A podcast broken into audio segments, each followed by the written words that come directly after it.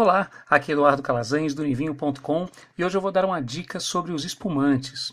Você sabe qual é a diferença entre um champanhe, uma cava, um prosecco, um frisante? Bom, essa é uma dúvida muito comum, mas bem fácil de entender.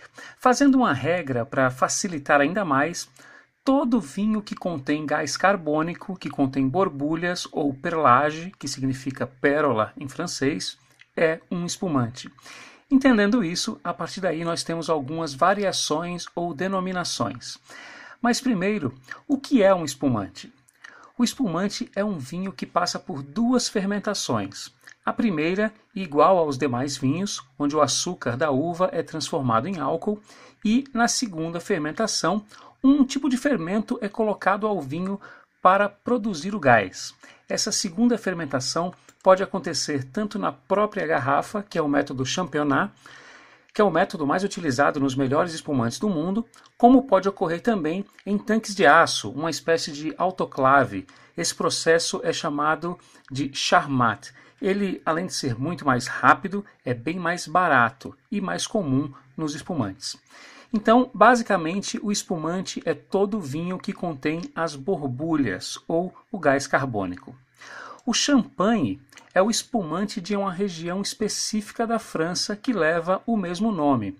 Ele é produzido obrigatoriamente na região de Champagne e à base de apenas três variedades de uvas: a Chardonnay, a Pinot Noir e a Pinot Meunier.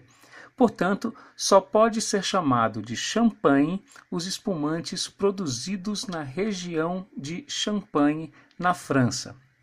A cava segue a mesma regra do champanhe, porém ele é o espumante espanhol. Lambrusco é um vinho produzido a partir da uva com o mesmo nome, e ele é da região da Emília-Romana, na Itália. Frisante é o vinho que possui menos gás carbônico e, consequentemente, menos espuma. E o Prosecco é o espumante da região do Vêneto, na Itália, mas diferente do champanhe e da cava, alguns países ainda podem estampar nos seus rótulos esse termo Prosecco. O Brasil é um deles. E por último, a cidra. A cidra é feita a partir da fermentação da maçã ou da pera e também contém gás carbônico. É uma bebida muito popular no Brasil, mas a Inglaterra é o maior produtor de cidra. Por hoje é isso aí. Eu queria aproveitar e convidar você para participar de um sorteio que eu estou promovendo no Instagram. Basta procurar o perfil do Univinho lá e procurar o post que eu acabei de fazer. As regras estão lá.